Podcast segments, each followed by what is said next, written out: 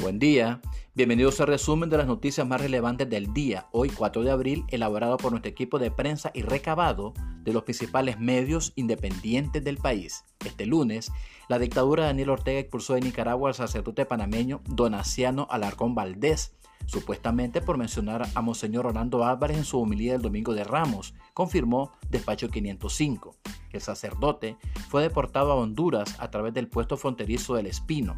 Donaciano, de 49 años, había llegado al país como misionero y estaba a cargo de la parroquia María Auxiliadora del municipio de San José de Cusmapa, Madrid, perteneciente a la diócesis de Estelí, cuyo administrador apostólico es precisamente Monseñor Álvarez. Y en un especial publicado por 100% Noticias, elaborado por la plataforma Conectas, afirma que pese al ataque frontal de Daniel Ortega contra la Iglesia Católica de Nicaragua y el ensañamiento contra algunos de sus miembros, como el obispo Báez, otros sacerdotes siguen siendo fieles admiradores y defensores del régimen, incluso de la prohibición de las procesiones de Semana Santa.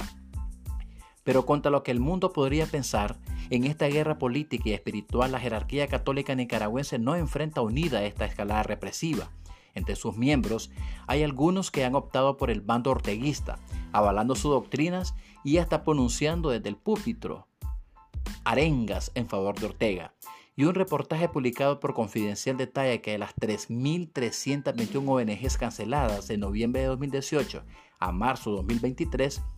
medio centenar han sido confiscadas, con un total de 87 propiedades verificadas por la Alianza Periodística integrada por esta investigación. Otras decenas de propiedades también han sido arrebatadas a medios de comunicación, empresarios y representantes del sector privado, sedes diplomáticas y ciudadanos desnacionalizados, por órdenes orteguistas, sumando más de un centenar y medio de propiedades usurpadas en una trama en la que han participado una docena de instituciones públicas. La cancelación de miles de ONGs en Nicaragua se ha fraguado en una sola dependencia del Ministerio de Gobernación, el Departamento de Registro y Control de Organizaciones Civiles sin fines de lucro, y el joven Eddie Josué Ruiz Cruz, de 25 años de edad, originario de Quilalí, se suma a la lista de otro migrante nicaragüense que fallece en Estados Unidos. El joven Ruiz murió la mañana de este lunes santo en el estado de Illinois, luego de haber conquistado el sueño americano en julio del año pasado, comentó su familia quienes no daban crédito de la fatal noticia y quienes aún desconocen los detalles del suceso dijeron a 100% noticias.